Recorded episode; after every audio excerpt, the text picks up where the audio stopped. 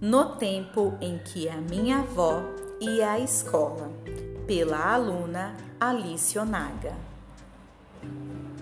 No tempo da minha avó, na escola tinha 20 alunos. Usava cartilha, caderno de caligrafia. O uniforme das meninas eram saias e as aulas não eram divididas por matéria.